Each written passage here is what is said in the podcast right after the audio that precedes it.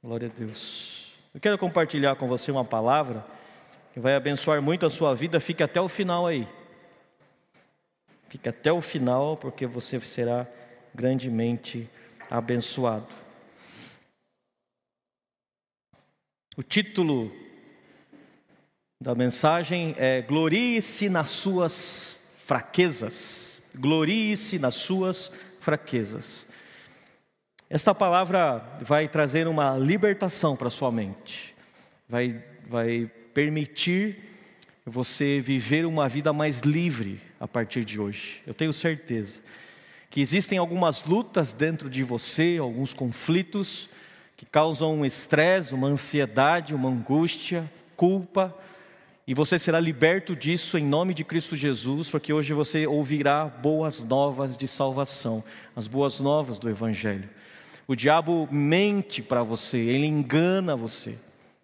E ele tenta todos os dias nos colocar debaixo desse engano, dessa escuridão, para não conseguirmos ver quem é Jesus, quem nós somos nele. Mas o Espírito Santo de Deus traz luz, ilumina as trevas. E somos iluminados no entendimento, recebemos revelação da palavra de Deus e quando recebemos a luz do Evangelho, a revelação da palavra de Deus, as trevas se dissipam, a escuridão vai embora, e aí nós podemos ver como Jesus vê. Nós podemos colocar os óculos dele e ter a mesma percepção que ele tem. Quando isso acontece, o diabo perde, o diabo começa a perder e a retroceder nas nossas vidas. Porque toda a vitória do diabo contra hoje a vida de um cristão se dá por causa da ignorância do cristão, por causa das trevas que estão na mente do cristão. Ele, ele já é derrotado, o diabo já foi derrotado. Ele, os principados e as potestades foram expostos e envergonhados publicamente na, na cruz, quando Jesus morreu.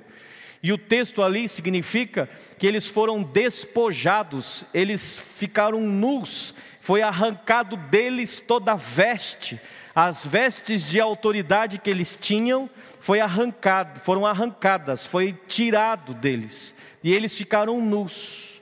Exatamente como o diabo mostrou para Adão e Eva lá no jardim do Éden, eles ficaram envergonhados, eles ficaram nus.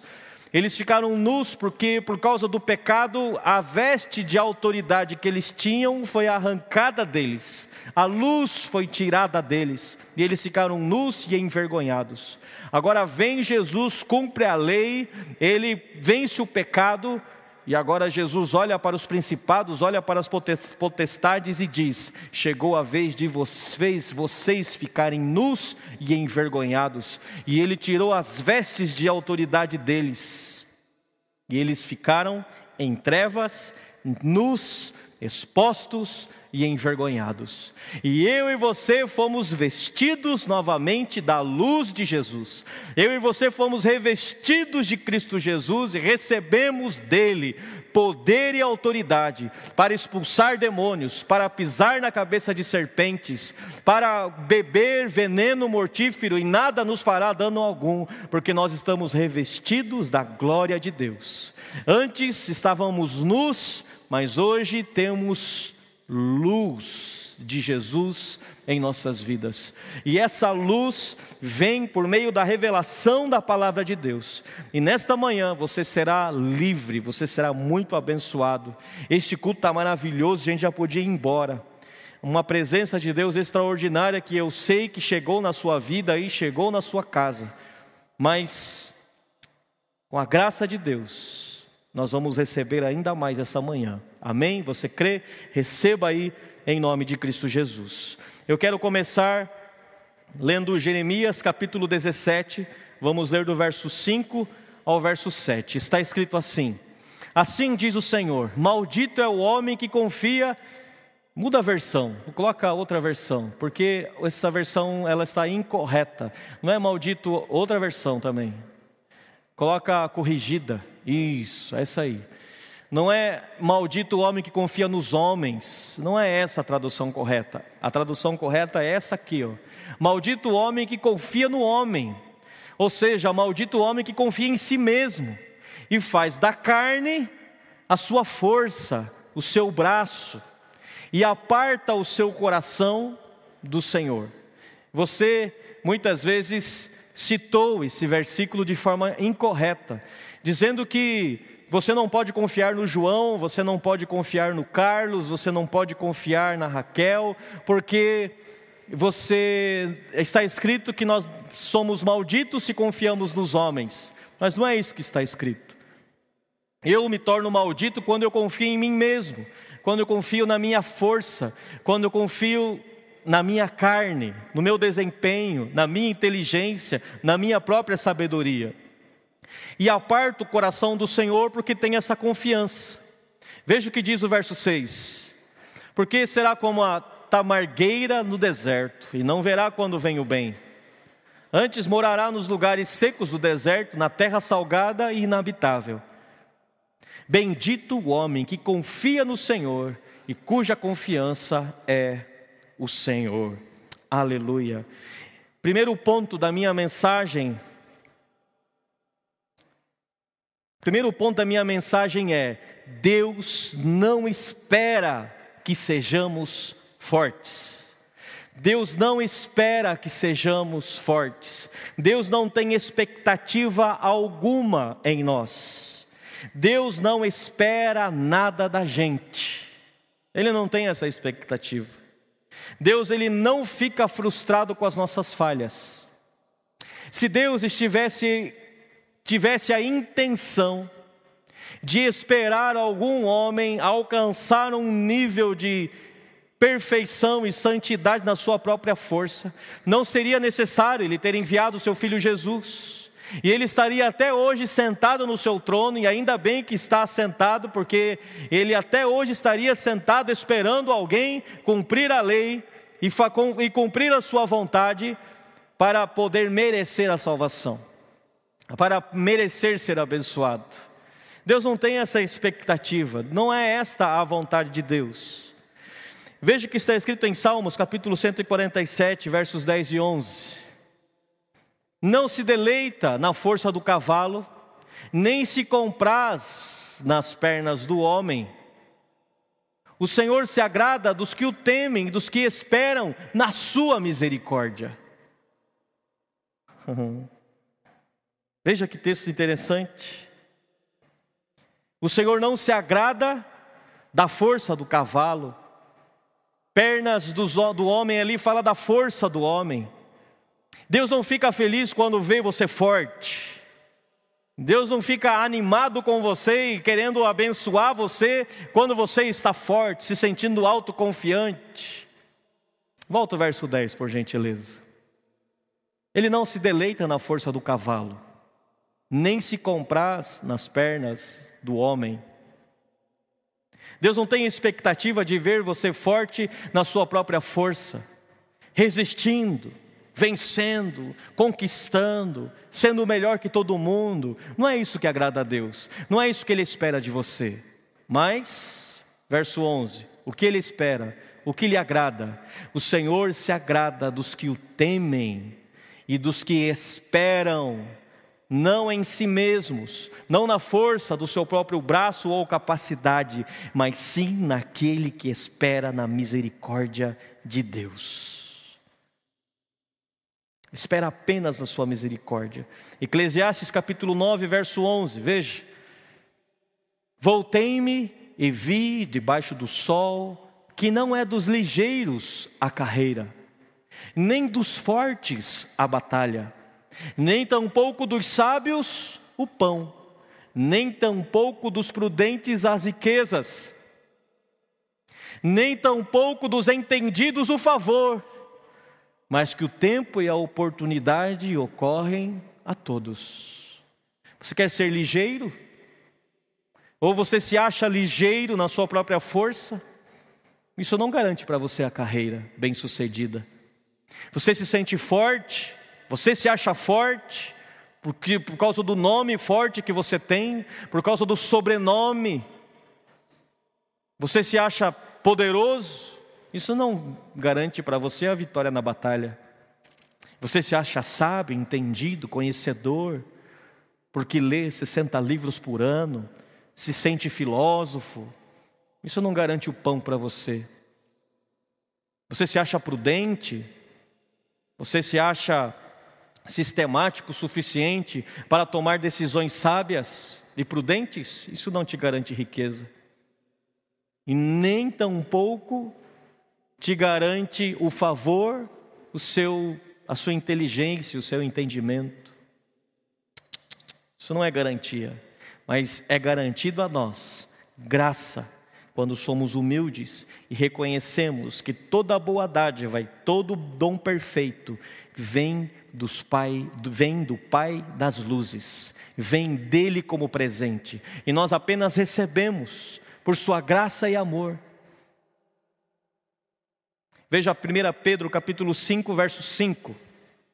Semelhantemente, vós jovens, sede sujeitos aos anciãos, e sede todos sujeitos uns aos outros, revestivos de humildade, porque Deus resiste aos soberbos, mas dá graça aos humildes. Quem são os soberbos?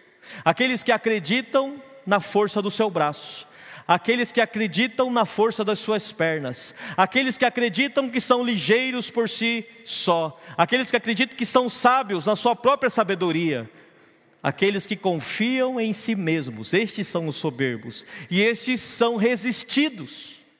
A expressão aqui, resiste ao soberbo, significa que é como se Deus estendesse a mão nessa posição e resistisse. Ele resiste aos soberbos, mas ele dá graça aos humildes. Quem são os humildes? Aqueles que reconhecem que a sabedoria que possuem a riqueza que possuem, a força, a inteligência, não é deles, veio do Senhor, veio como presente, é herança do Senhor, é graça recebida. Se você venceu o Covid, se você pegou o Covid, nem foi para o hospital, ou foi para o hospital, ficou entubado e saiu de lá, e hoje está com vida em casa, isto não é porque você é melhor daquele que partiu, isto é a graça do Senhor. Aliás, quem sabe aqueles que partiram sejam os melhores, sejam melhores que nós, porque esse mundo não foi digno deles e o Senhor os tomou. E nós que ainda estamos precisando fazer alguma coisa e vencer alguma coisa nessa vida, de repente ficamos aqui porque ainda temos alguma coisa para fazer, não porque somos melhores. Deus não espera que sejamos fortes. Deus nunca ficará decepcionado com você.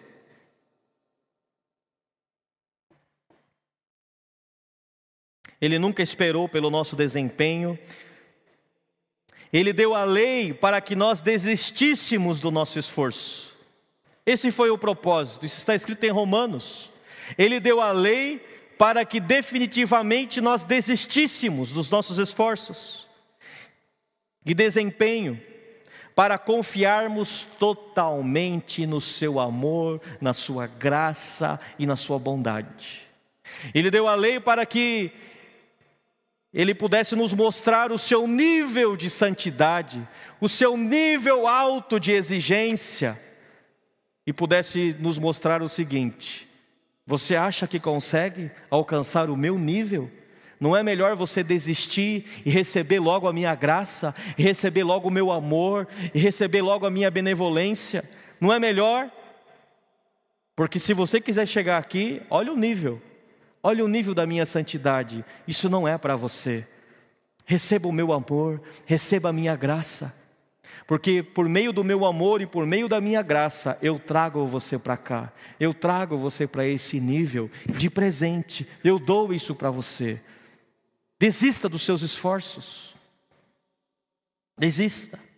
Deus procura por um coração que confia nele, que espera nele, que olha para ele. Veja que está escrito no segundo livro das Crônicas, capítulo 16, verso 9. Porque quanto ao Senhor, seus olhos passam por toda a terra para mostrar-se para mostrar forte. para mostrar-se forte para com aqueles cujo coração é perfeito para com ele. Nisto, pois, procedeste loucamente, porque desde agora haverá guerras contra ti. O que, que significa um coração perfeito para com ele? Se você agora na sua casa, depois da mensagem, ler aqui o capítulo 16 de 2 Crônicas, vai ficar mais claro para você o que Deus está querendo dizer aqui. O rei não confiou em Deus aqui, ele confiou no exército, ele confiou em uma sociedade fora da aliança. Ele confiou em um outro rei que era mais forte do que ele, que tinha mais carros do que ele, e ele fez uma aliança indevida. Ao invés dele confiar em Deus, ao invés dele esperar em Deus, ele confiou no exército. Ele confiou na força do cavalo, ele confiou na espada, ele confiou em si mesmo, confiou na sua capacidade de negociação, confiou na sua capacidade de criar uma estratégia para vencer a batalha. Se você olha esse contexto, você entende que o coração perfeito para com Deus é o coração que espera nele, é o coração que confia nele, é o coração inclinado para ouvir a voz de Deus e obedecer à voz de Deus, é o coração inclinado para esperar totalmente na graça e na misericórdia de Deus. O coração imperfeito é o coração que espera na sua própria força, é o coração que espera na sua própria capacidade. Esse é o coração imperfeito. Segundo ponto da minha mensagem: Jesus não fica escandalizado ou decepcionado com a sua fraqueza. Eu vou repetir. Segundo ponto da mensagem: Jesus não fica escandalizado ou decepcionado com a sua fraqueza. Jesus ele se escandaliza apenas com a incredulidade e com a religiosidade. Duas coisas escandalizaram Jesus. E com a fé. A fé escandaliza Jesus e teve dois, duas pessoas que escandalizaram Jesus com a fé: a mulher cirofinícia e o centurião. Esses dois eles não cumpriam a lei, eles não conheciam a lei, eles não pertenciam às alianças de Israel, eles não conheciam nada da, da Torá, das Escrituras, não sabiam nada, eles só sabiam uma coisa: Jesus amava e Jesus tinha poder suficiente para curar os enfermos. Então esses dois se aproximaram de Jesus pedindo: por saúde, pedindo por cura e, receber, e receberam, confiando apenas no amor de Jesus, confiando apenas no poder de Jesus. Eles escandalizaram Jesus. Mas outra coisa que escandalizou Jesus foi a religiosidade do povo, dos fariseus, a incredulidade deles. Isso também escandalizou Jesus. Mas aquela mulher que foi pega em adultério e foi jogada na frente de Jesus e disseram: Essa mulher foi pega em adultério e Moisés disse que nós temos que apedrejá-la. O que você diz? A atitude desses fariseus que queriam apedrejar essa mulher escandalizou mais Jesus do que o pecado dela. Jesus ficou mais escandalizado com o ódio daqueles homens que queriam matar aquela mulher do que o pecado dela. Jesus abençoou aquela mulher, Jesus amou aquela mulher e disse para ela: Você está livre do seu pecado, vá e não peques mais. Jesus amou a vida daquela mulher. Pedro não surpreendeu Jesus com o seu pecado. Antes de Pedro pecar, Jesus já sabia o que ia acontecer. E Jesus foi, restaurou a vida de Pedro. E sabe, Jesus não exigiu que Pedro amasse o amasse. Isso é muito interessante. Ao invés de Jesus exigir que Pedro subisse de nível, ele desceu para o nível de Pedro. Preste atenção. Quando Jesus foi restaurar a vida de Pedro, depois da ressurreição, ele vai e faz uma fogueira e prepara o peixe, ele senta ao redor daquela fogueira, e Jesus decide ali curar o coração de Pedro. E Jesus diz o seguinte: Pedro, você me ágape. Ágape significa o amor incondicional. Pedro havia dito para Jesus que ele ágape Jesus, que ele amava Jesus incondicionalmente. Ele disse: Eu não vou permitir que você vá para a cruz, eu vou com você até o fim. E ele sempre estava falando essas coisas porque ele achava que amava Jesus incondicionalmente. Então Jesus pergunta para Pedro: Pedro, você me ágape? E aí Jesus, Pedro responde a Jesus dizendo o seguinte: Jesus, eu te filéu. Eu reconheço a minha fraqueza. O amor filéu é o amor fraterno, não é o amor incondicional, é o amor de amigo. Ele estava como que querendo dizer: Jesus, você sabe que eu gosto de você, mas o meu amor por você não é suficiente para eu morrer por você. Pedro antes mentiu quando disse que ágape Jesus, agora ele fala a verdade, ele reconhece, eu filéu. E Jesus pergunta novamente: Pedro, você me ágape? E ele diz: Jesus, eu filéu. Eu não, eu não amo você incondicionalmente, eu gosto de você. E aí agora Jesus desce o nível. E Jesus diz: Pedro, você me filéu? Você gosta de mim? E Pedro diz: Jesus, você sabe que eu gosto de você. E aí ele fala: Agora vai e apacenta as minhas ovelhas. Mas espera aí, Jesus. Se eu estou ali junto com Jesus, nessa roda, nessa fogueira, eu vou levantar a minha mão e dizer: Mas Jesus, você não quer que ele suba de nível? Não, vão, não é melhor agora Pedro começar a fazer um cursinho, uma conferência, um seminário, ir para um retiro, para ele começar a amar você incondicionalmente com o ágape para depois apacentar as ovelhas? Por que, que você vai permitir ele apacentar as ovelhas, mesmo reconhecendo que não te ama incondicionalmente? Que Ele apenas gosta de você. Meu irmão, meu irmão, e Jesus desceu ao nível de Pedro e não exigiu que Pedro chegasse ao nível dele. Preste atenção, Jesus não exige o teu amor por Ele, porque Ele te ama. Preste atenção no que eu vou te dizer. Quem ama verdadeiramente uma pessoa não exige ser amado por ela. Vou repetir isso. Quem ama verdadeiramente uma pessoa não exige ser amado por ela. Ele deseja que essa pessoa seja feliz, ele deseja que essa pessoa seja livre, ele deseja que essa pessoa seja bem-sucedida. Ele não escraviza essa pessoa. Toda vez que você exige o amor de alguém por você, você está escravizando essa pessoa. Quando você exige, exige ser amado por alguém, você está colocando essa pessoa como seu escravo. Você está querendo que essa pessoa supra algo em você. E Jesus não exige o teu amor por Ele. Jesus ama você incondicionalmente. Se você o ama ou não, pouco importa. Ele te ama e Ele te abençoa. E é por isso que nós o amamos. Porque somos amados por Ele. Nós recebemos tanto amor e tanto amor incondicional que é impossível não sermos recíprocos, não amarmos novamente, é impossível. Mas se você aprende errado, se você acha que será abençoado apenas quando amá-lo, você vive no esforço de querer amar a Deus e você vive decepcionado consigo mesmo, você vive frustrado consigo mesmo, porque você sempre está percebendo que na verdade você gosta dele e não o ama.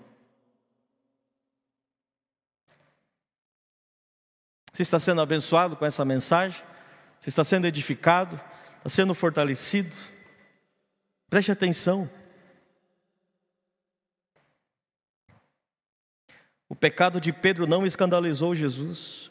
O erro, a falha, o pecado não é um problema para quem sabe perdoar e amar. Não é um problema. Quem perdoa não fica escandalizado com os erros. Apenas quem não sabe perdoar e amar se escandaliza com as falhas e os pecados dos outros. O pecado não é um problema para Jesus, isso ele já tirou do mundo. Ele não fica escandalizado. Quem perdoou não vive ofendido. Jesus não está ofendido com você. Não está. Veja o que está escrito em Hebreus capítulo 4, versículos 14 e 15. Visto que temos um grande sumo sacerdote, Jesus, Filho de Deus, que penetrou nos céus, retenhamos firmemente a nossa confissão. Porque não temos um sacerdote que não possa compadecer-se das nossas fraquezas, porém um que, como nós, em tudo foi tentado, mas sem pecado. Nós não temos um sacerdote que não possa se compadecer. Então Jesus não se escandaliza com as suas fraquezas, ele se compadece das suas fraquezas e intercede por você. Então, as suas fraquezas chamam a compaixão de Jesus e não o seu escândalo. E na continuação, no capítulo 5 aqui de Hebreus, o autor de Hebreus ele fala o porquê isso era necessário. Foi necessário Jesus ser tentado em tudo para quê? Porque todo sumo sacerdote tomado dentre os, os homens é constituído a favor dos homens nas coisas concernentes a Deus, para que ofereça dons e sacrifícios pelos pecados, e possa compadecer-se ternamente. O que significa essa palavra ternamente? Não é ter uma compaixão qualquer, mas uma compaixão profunda, terna, dos ignorantes e errados. Tem algum ignorante ou errado aqui? Tem alguém que é, não sabe das coisas e comete erros? Tem alguém aí me assistindo assim, dessa forma? Ele se compadece de você eternamente, pois também ele mesmo está rodeado de fraqueza. Esse era o sacerdote da antiga aliança. Ele fazia, ele oferecia sacrifícios, ele oferecia dons pelos pecados do povo e fazia isso por ele mesmo, porque ele também estava rodeado de fraqueza. Quando ele olhava para ele, ele conseguia fazer esse sacrifício com compaixão terna por todos, porque ele se colocava no lugar deles. Jesus, como sumo sacerdote, para oferecer sacrifício do seu próprio corpo e do seu próprio sangue no nosso lugar, ele também precisou ser tentado em todas as coisas, para que pudesse também, assim como o sacerdote da antiga aliança, oferecer esse sacrifício com terna compaixão por nós. Então Jesus não se escandaliza com as tuas falhas e fraquezas, ele se compadece. Aleluia. Terceiro ponto da minha mensagem: o Espírito Santo não fica triste e inoperante por causa das nossas fraquezas. O Pai também não, o Pai não fica nem um pouquinho ofendido, porque Ele nos amou e deu o seu Filho enquanto estávamos mortos em delitos e pecados. Enquanto eu e você estávamos mortos em delitos e pecados, Ele nos amou e nos deu o seu Filho e nos deu vida juntamente com o seu Filho. Ou seja, se Ele nos amou quando estávamos mortos, com cheirando defunto, com mau cheiro, em decomposição por causa do pecado, se nós fomos amados assim, quanto mais agora que nós cremos em Jesus, que nós cremos no Seu Filho, que nós temos agora que temos o Espírito da vida habitando em nós, agora que nós temos a palavra de Deus em nosso coração, agora que fomos feitos justiça em Cristo Jesus, agora que nós temos a vida eterna, se nós fomos amados enquanto estávamos mortos em delitos e pecados, quanto mais agora que você tem habitando dentro de você o Espírito da vida. E aí nós ficamos numa esquizofrenia ridícula, gospel, evangélica, achando que quando eu cometo um erro, ele se afasta de mim. Quando eu cometo uma falha, ele se distancia de mim e eu deixo de ser abençoado porque eu errei. Isto não é assim. Você é abençoado não porque você acerta, você é abençoado porque Cristo Jesus assentou você nas regiões celestiais com Ele. Esta é a sua posição, esta é a sua situação. Você está assentado nos lugares aonde estão as bênçãos em Cristo Jesus. Por isso você é abençoado, por isso você tem acesso acesso e tem direito a tudo, porque você foi amado, não porque você acerta. Se nós fôssemos abençoados quando acertamos e fôssemos amaldiçoado, amaldiçoados quando erramos, hum, que seria de nós? Será que seríamos mais abençoados ou mais amaldiçoados? E muitas vezes nós medimos a vida das pessoas assim. Achamos que aqueles que estão prosperando na vida é porque estão acertando. E aqueles que estão, se você acha que você está prosperando na vida porque você está acertando, tome cuidado com isso. Você está confiando nos seus acertos, tome cuidado com isso. Porque no primeiro tropeço que você der, então você acha que vai perder tudo, porque você errou. E você que as coisas não estão funcionando e não estão dando certo na sua vida, não é porque você erra ou porque você errou na sua vida. Esqueça disso. Os dois precisam confiar na graça de Cristo Jesus. Os dois precisam parar de confiar em si mesmos e começar a confiar na graça de Cristo Jesus.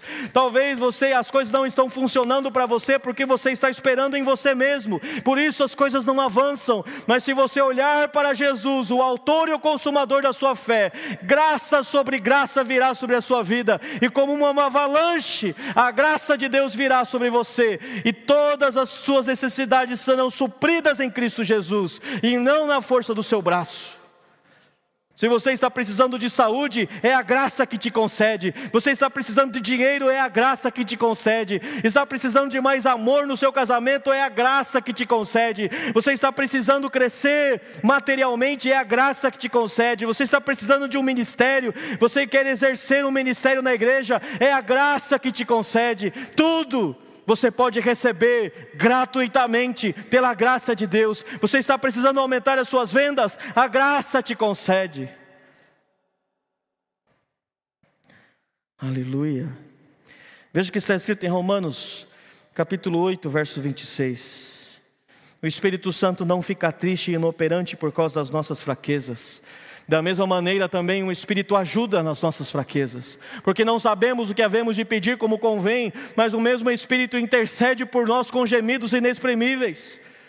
Quando nós estamos fracos, quando erramos, quando falhamos, o Espírito Santo não cruza os braços e diz: agora vamos ver o que você vai fazer a não ser que você confie na sua própria força para se levantar. Mas se você confia em Deus, se você espera em Deus, o Espírito Santo vai interceder por você, ele não fica escandalizado com você, ele não espera que você acerte, ele espera que você creia na palavra de Deus, ele espera que você creia em Cristo Jesus, ele espera que você receba o Evangelho receba a salvação, receba a, a, a verdade da justiça na sua vida, e é isso que te levanta. Preste atenção: o Espírito Santo não levanta aquele que está em pé, ele só levanta aquele que está caído. Quando você reconhece suas falhas e fraquezas, ele te levanta. Mas quando você quer, na força do seu próprio braço, ser forte, para se mostrar forte, aí você está em pé, na força do seu próprio braço, então ele não te levanta. Preste atenção, o texto que nós lemos de Crônicas, lembre-se desse texto de Crônicas, capítulo 16, verso 9. Ali está escrito que ele quer se mostrar forte, ele se mostra forte. Ele não quer ver a sua força, ele quer mostrar a força dele para você.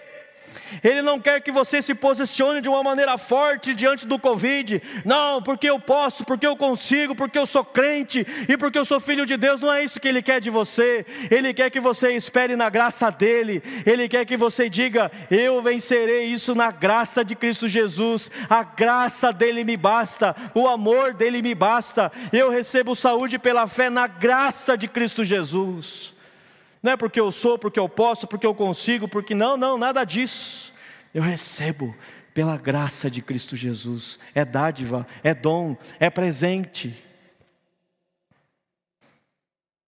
Ele chama a força do alto. Quando o Espírito Santo intercede por você, ele está chamando a força que vem do alto, Ele está chamando a riqueza que vem do alto, Ele está chamando a saúde que vem do alto, Ele está chamando a sabedoria que vem do alto. Ele começa a dizer: Pai, está faltando sabedoria para esse filho, chamo sabedoria para ele, traz mais sabedoria para ele.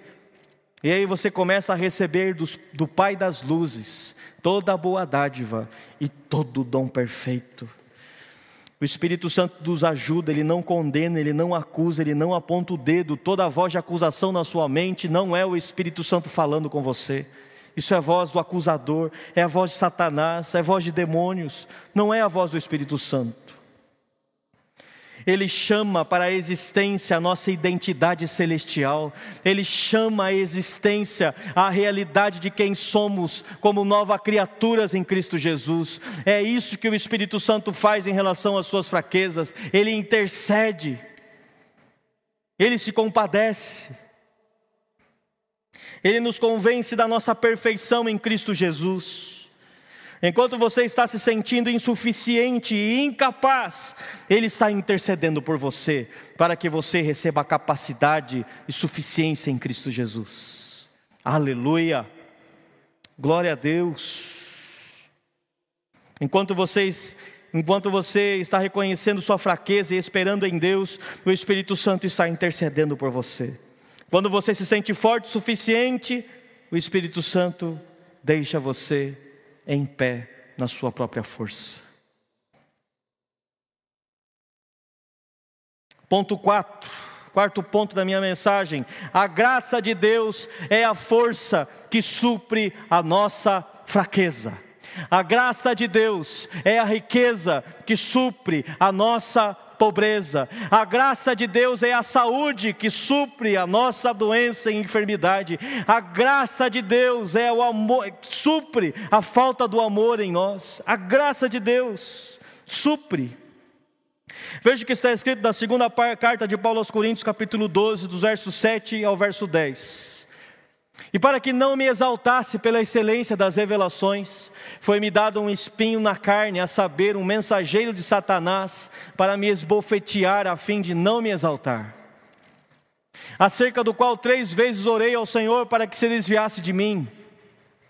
E disse-me: A minha graça te basta, porque o meu poder se aperfeiçoa na fraqueza. Não é na sua força, mas é na fraqueza.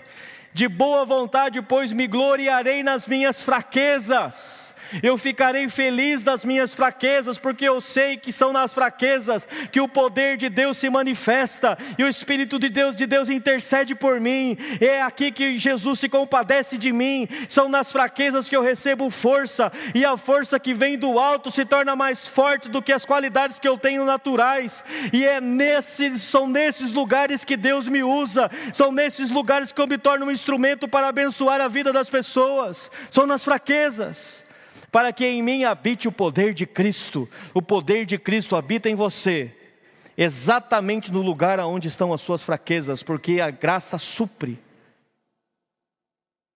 Aonde estão as suas fraquezas? A graça de Deus e o poder de Deus estão exatamente no mesmo endereço. Se você puder me dizer quais são as suas fraquezas, eu posso dizer a você aonde exatamente o poder de Deus está habitando em você. Volta o texto lá, por gentileza. E disse-me: A minha graça te basta, porque o meu poder se aperfeiçoa na fraqueza. Veja, o poder de Deus já é perfeito. Ele não aperfeiçoa o poder na fraqueza, ele aperfeiçoa você na sua fraqueza. É como se, eu vou pegar aqui um copo de água do William, aqui, ó. Eu não sei se você vai conseguir ver aí no vídeo, mas a água está aqui, ó. Aqui está a perfeição, suficiência, capacidade plena. Aqui. Mas, de repente, a minha capacidade e a sua está aqui, menos da metade. E aqui é a nossa fraqueza fraqueza de não saber falar em público, fraqueza de não saber cantar, não saber tocar, fraqueza de ter uma língua presa e não conseguir falar é, o L, e aí de repente você tem dificuldade em falar com as pessoas e falar em público. Você tem a fraqueza de não saber é, enriquecer na sua própria força. Você tem a fraqueza, alguma alguma debilidade no, no, seu caráter, alguma fraqueza no seu caráter, você tem alguma dificuldade é, familiar, alguma área da sua vida, é uma fraqueza ali. E aí a Bíblia fala que o poder de Deus aperfeiçoa na fraqueza, ou seja, o poder de Deus, por causa da graça de Cristo Jesus, você consegue trazer aqui, ó, ah, já tem aqui, ó, ó, a graça aqui já supriu. Aí vem a graça de Cristo Jesus e aperfeiçoa você. Até aqui era você, daqui para frente é a graça de Deus que supre. Você recebe dele a capacidade.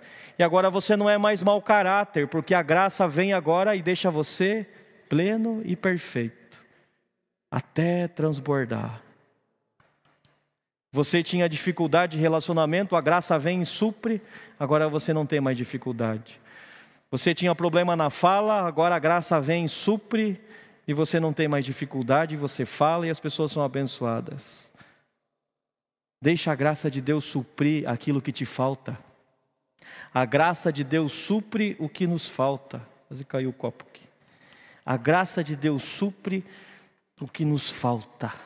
Receba isso em nome de Cristo Jesus. Vamos continuar o texto. Veja o verso 10. Por isso sinto prazer nas fraquezas. Ah. eu tenho certeza que você sente prazer nas forças. Se diz assim, não, eu sou bom. Ó, oh, eu, eu sou fera no que eu faço. Ninguém faz melhor do que eu. Não, eu sou o cara. Eu sou o melhor empresário dessa cidade. Não, todo mundo tem que vir pedir conselho para mim. Não, eu sou o melhor pastor dessa cidade. E a gente se vangloria e a gente sente prazer nas forças. Não, porque eu consigo, porque eu posso. Paulo não, ele não sentia prazer nas suas forças, ele sentia prazer nas fraquezas, porque ele sabia que é nas fraquezas que a graça vem, supre, preenche e deixa suficiente.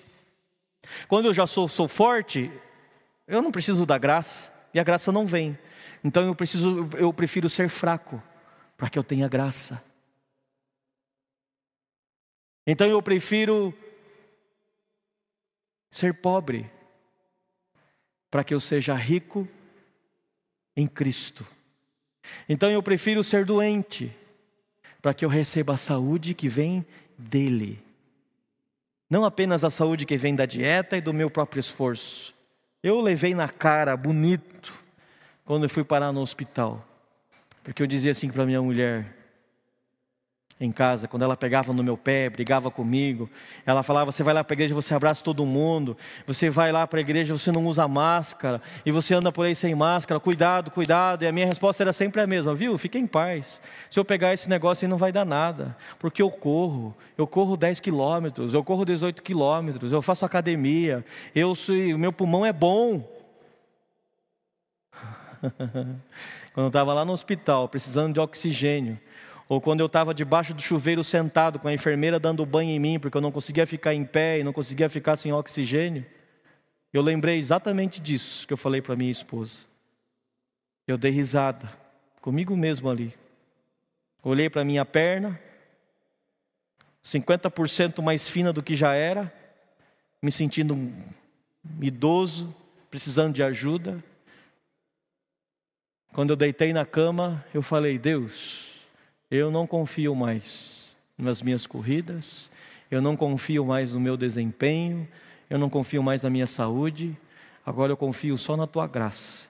Eu me arrependo de ter confiado em mim mesmo, e eu confio na tua graça. E eu recebo saúde agora que vem de graça, da tua graça. Só isso. E aí eu tenho uns amigos gordão, grandão assim, daqui da cidade, de outra cidade, que pegaram e mal sentiram sintomas. Não corre, não anda, não faz nada. Aí um amigo meu, bem gordão, mandou uma mensagem para mim e falou assim: Ah, eu fiquei feliz aqui porque você saiu do hospital. Eu falei, cara, se cuida aí, pelo amor de Deus. Ele mora em outra cidade. Eu falei, se cuida, cara. E aí ele falou: Não, fique em paz, eu já peguei. Eu falei, como? Você já pegou? Daí ele falou, já. E eu falei, o que, que você sentiu? Não, nada, fiquei tranquilo em casa. Eu falei, gordo desse jeito? Daí ele falou assim: você já está curado mesmo, né? Já voltou a ser quem você é. Já está pegando no meu pé. Eu falei, cara, você é gordo desse jeito, não sentiu nada. Graça de Deus, irmão. Ele não confiou em nenhum momento em corrida, porque ele é asmático, tem bronquite. E pegou Covid e não sentiu nada. Não é interessante? Aquele que confia em si mesmo padece, mas aquele que confia na graça do Senhor nunca ficará confundido, nunca ficará envergonhado. A graça de Deus supre tudo o que te falta. A prostituta Raabe, a semente de Jesus passou por ela, sendo ela uma prostituta. E Salomão, escolhido como rei e foi o mais sábio de todos. Você sabe de quem ele é filho? Filho de Davi com Betseba. Aquela que ele estava tomando banho e viu ela lá pela dona tomando banho, gostou da mulher, chamou a mulher, engravidou a mulher, aí mandou matar o marido dela, cometeu um assassinato. E desse relacionamento, todo torto e virado no avesso, nasceu Salomão, o rei mais sábio de todos os tempos. Eu não concordo com isso.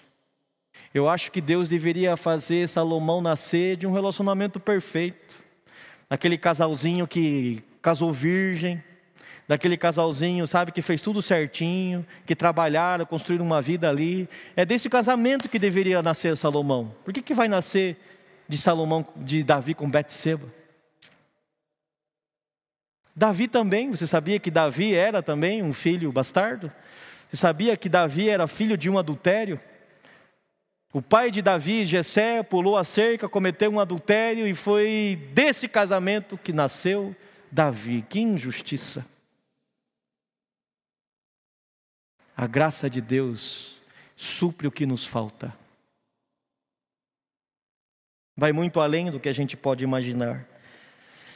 Preste atenção, Deus não quer mostrar para o mundo o quanto você é forte, mas sim, Ele quer mostrar o quanto a graça dele é rica para com a sua vida. Deus não quer mostrar para o mundo que você é o cara, mas sim o quanto Ele é bom para com você. Veja que está escrito em Efésios capítulo 2, versículo 7 para mostrar nos séculos vindouros as abundantes riquezas da sua graça, pela sua benignidade para conosco em Cristo Jesus. É isso que ele quer mostrar. Ele quer mostrar nesse tempo as abundantes riquezas da graça dele, da sua benignidade para conosco.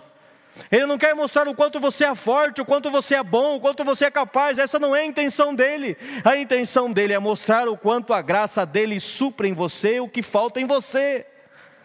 Meu irmão, eu quero que você faça uma oração hoje. Levante os teus braços para Deus assim e fale: Deus, obrigado porque a tua graça supre tudo que falta em mim. Aleluia! Por isso nada te falta, porque a graça supre. O Jesus que está com você, o seu bom pastor, ele supre em você tudo que falta. Ele supre tudo que falta em mim. Quinto ponto da minha mensagem. Irmãos, eu fiquei três domingos sem pregar. Domingo passado ainda preguei mais ou menos, porque não estava 100%. Hoje já estou me sentindo melhor. Não sei que horas eu vou acabar. Estou com vontade de pregar.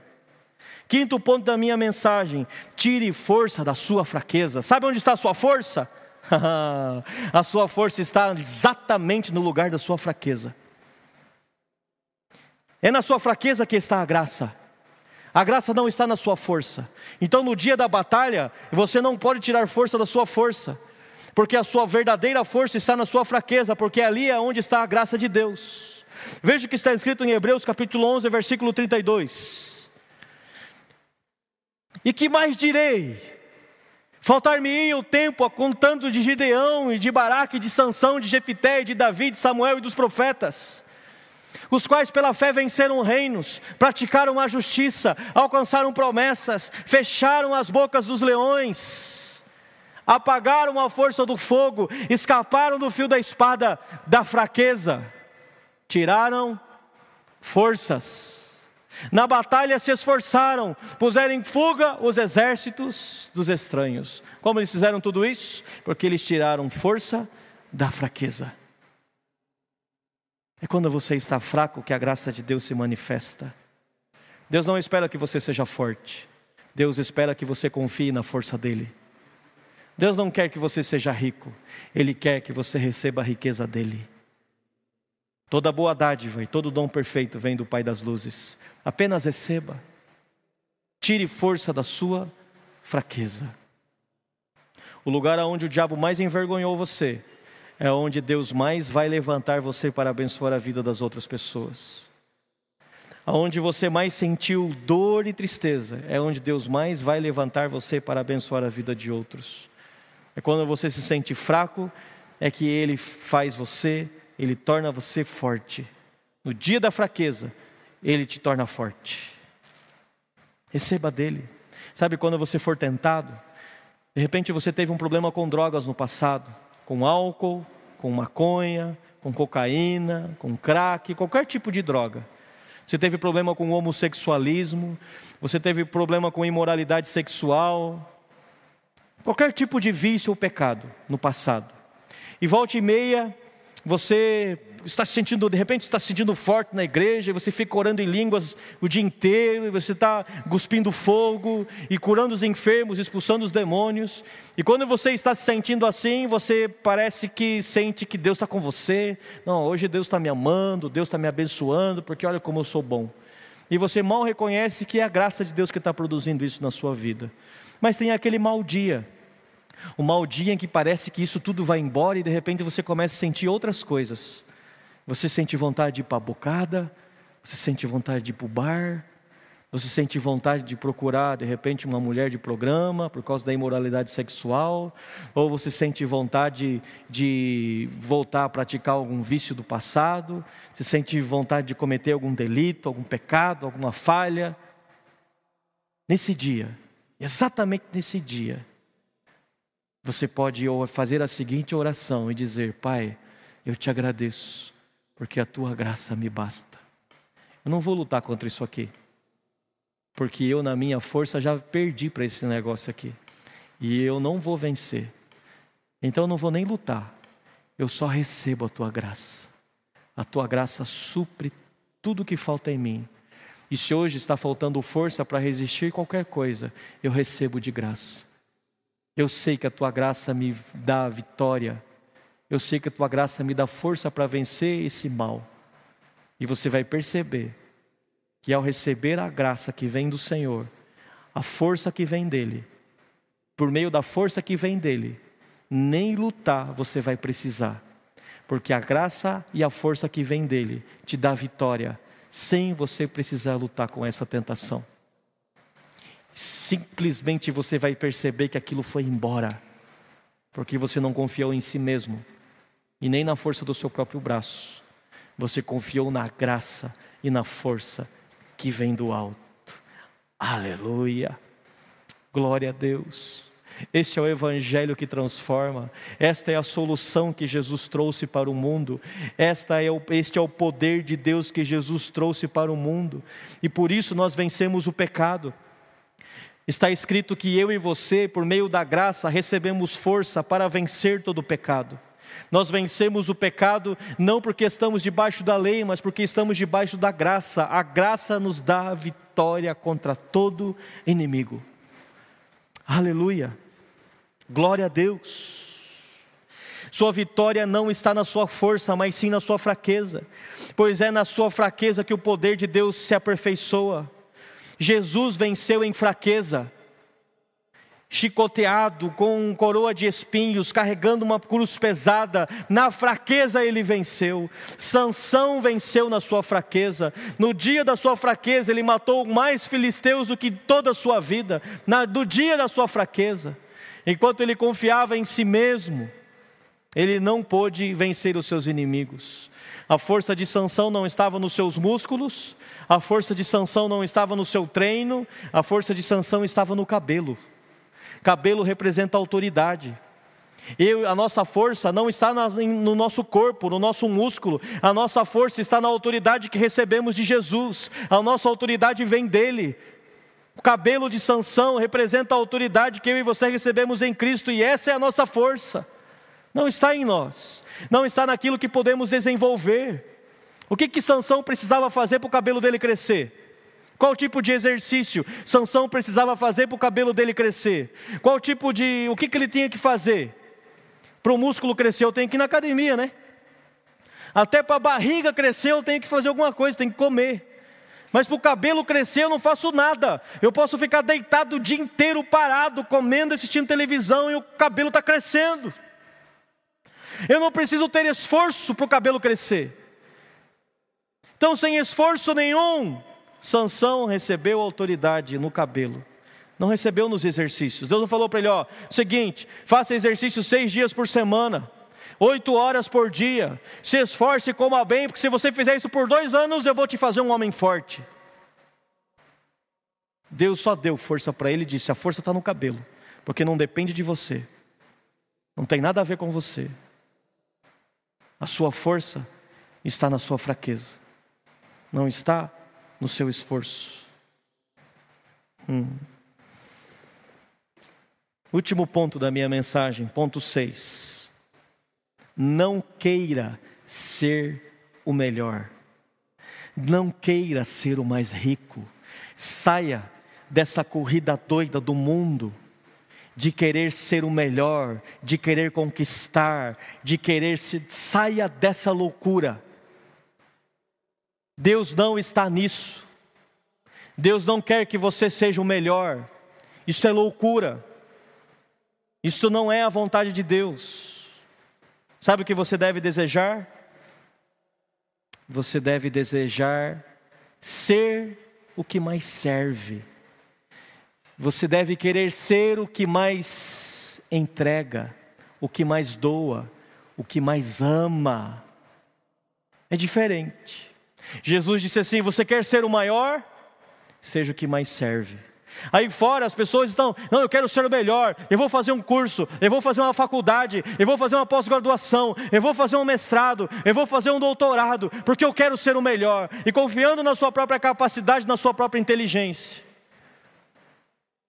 E aí vem um doido lá do mato, do sítio, que nunca estudou, e naquela área ele traz uma solução melhor do que aquele que se matou de tanto estudar. E ele queria de repente estudar, estudar, estudar para ficar rico. Daí vem um outro que nunca estudou e com ensino médio incompleto, com ensino fundamental incompleto, ele tem uma ideia, faz, constrói um negócio, abre uma empresa e ele fatura mil vezes mais do que outro, esse outro que se matou de estudar para poder enriquecer. Estude, faça faculdade, faça pós-graduação, faça mestrado, faça doutorado, mas faça tudo isso não para ser o melhor, faça isso para servir, faça isso para amar as pessoas, faça isso para doar mais para o mundo não para ser o melhor, não queira ser o melhor, porque Deus não está com o melhor, Deus está com o pior. Se Deus está com o pior, eu não quero ser o melhor, eu quero ser o pior. Deus escolheu Gideão. Gideão era da, da pior tribo, da menor tribo, e a família dele era a menor, e ele era o menor. Então, olha quem Deus escolhe. Deus escolhe aquele que faz parte do menor povo, da menor família, e é o menor da família, como Davi. Davi era o bastardo, e era o menor, o único que não foi convidado para a mesa, que estava cuidando das ovelhas, esse foi o escolhido. Então eu não quero ser o mais forte, eu não quero ser o mais alto, eu não quero ser o mais bonito, eu quero ser o mais baixinho, eu quero ser o mais feio, eu quero ser o pior, eu quero ser o rejeitado, eu não quero ser o aceito, eu quero ser o rejeitado, porque Deus está com o rejeitado, Deus escolhe o rejeitado. Eu não quero ser o sábio, eu quero ser o louco, porque é o louco que ele escolhe. Por que eu vou querer ser sábio na minha própria visão? Eu prefiro ser louco, porque é o louco que ele escolhe.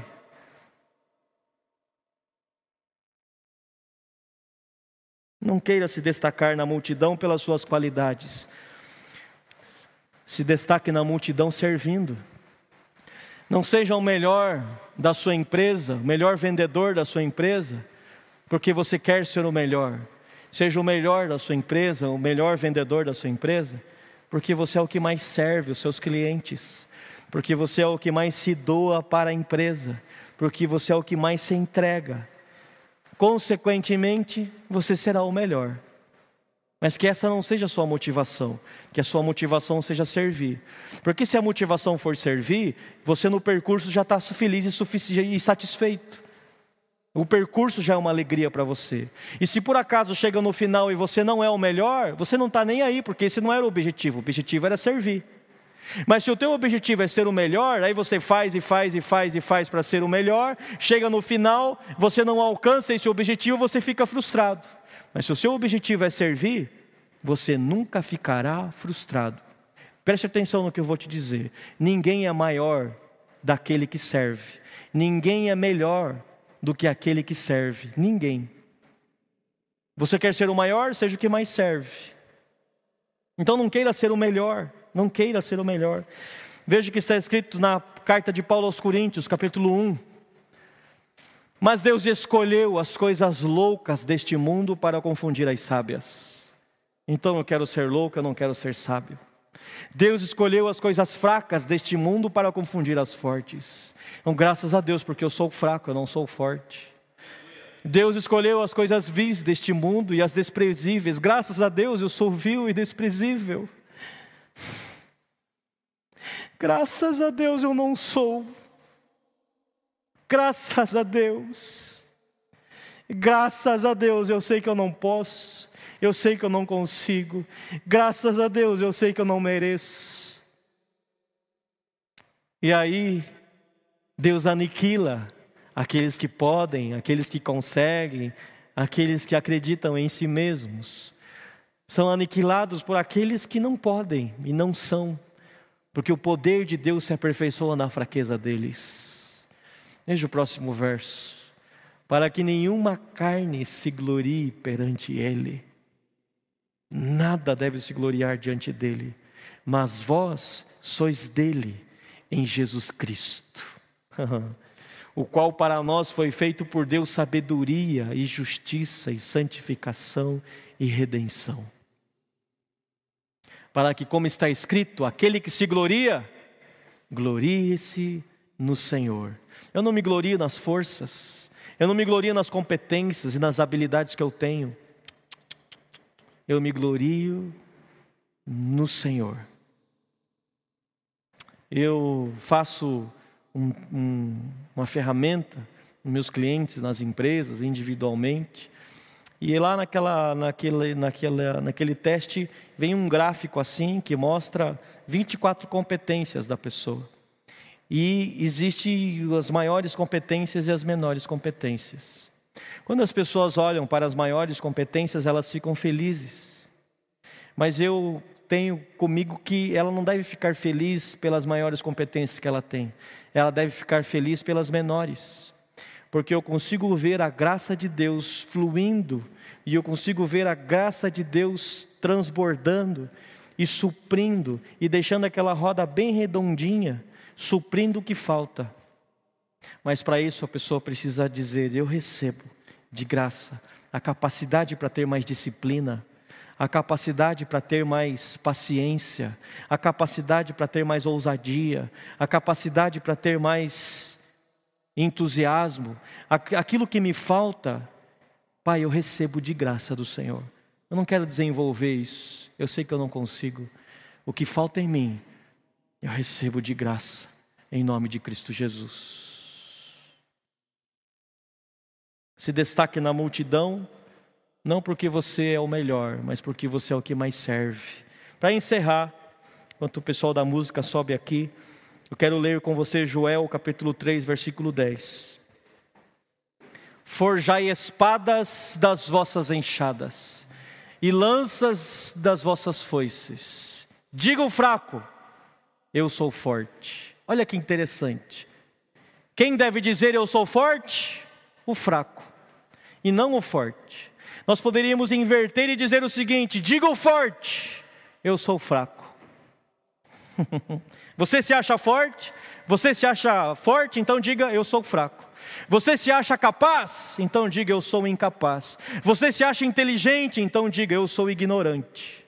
Mas se você se acha ignorante, diga eu sou inteligente, eu sou sábio. Se você se acha incapaz, diga, eu sou capaz. Se você se acha fraco, diga, nele, no Senhor, eu sou forte. Nele está a minha força. Ele é a minha força. Ele é a minha capacidade, Ele é a minha riqueza, Ele supre em mim tudo o que falta. Tudo que falta eu recebo pela graça em nome de Cristo Jesus. Se você puder nesse momento fechar os seus olhos, aí onde você está, eu quero fazer uma oração. Pai Celestial, em nome de Cristo Jesus, nós te agradecemos pela tua graça generosa, infinita, e nós queremos, neste momento, pela fé em Cristo Jesus, receber pela graça tudo o que falta em nós. Olha para cada um de nós esse momento, nas casas, aqui na igreja, olha para nós, Pai. O que falta em nós? Nós recebemos pela graça Está faltando saúde? Nós recebemos pela graça, Pai. Está faltando inteligência para lidar com finanças? Nós recebemos pela graça. Está faltando ministério, está faltando dons, curas, milagres no ministério? Nós recebemos pela graça, Pai. Está faltando unção? nós recebemos pela graça. Está faltando amor na família, está faltando amor entre a mãe e os filhos, entre o marido e a mulher, nós recebemos como igreja, Pai, pela graça. Está faltando recursos financeiros, nós recebemos pela graça. As, na, na riqueza da graça, nós temos tudo o que precisamos. Nós recebemos, Pai, em nome de Cristo Jesus. Estão faltando clientes, pela graça nós recebemos, Pai, recebemos, pela graça recebemos. Aleluia. Aleluia. Está faltando paciência. Se está faltando paciência para você, meu irmão, receba pela graça agora, em nome de Cristo Jesus. Está faltando ousadia, receba pela graça em nome de Jesus. Está faltando para você mais coragem, receba pela graça em nome de Cristo Jesus. O que está faltando? Que tal você começar a dizer aí nesse momento que está que falta em você? Você sabe o que falta. Existem coisas que você nem sabe o que falta e ele supre. Existem coisas que você acha que é a sua força, mas já é a graça dele que está suprindo. Comece a dizer o que está faltando, porque você vai começar a receber graça sobre graça nessa área da sua vida. Ele completará em você o que falta, até você chegar na estatura de varão perfeito. É Ele que faz você ter a mesma medida de Cristo, não porque você consegue no seu esforço, mas a graça dele supre até você ter a mesma medida de Cristo. Receba isso pela fé, em nome de Cristo Jesus.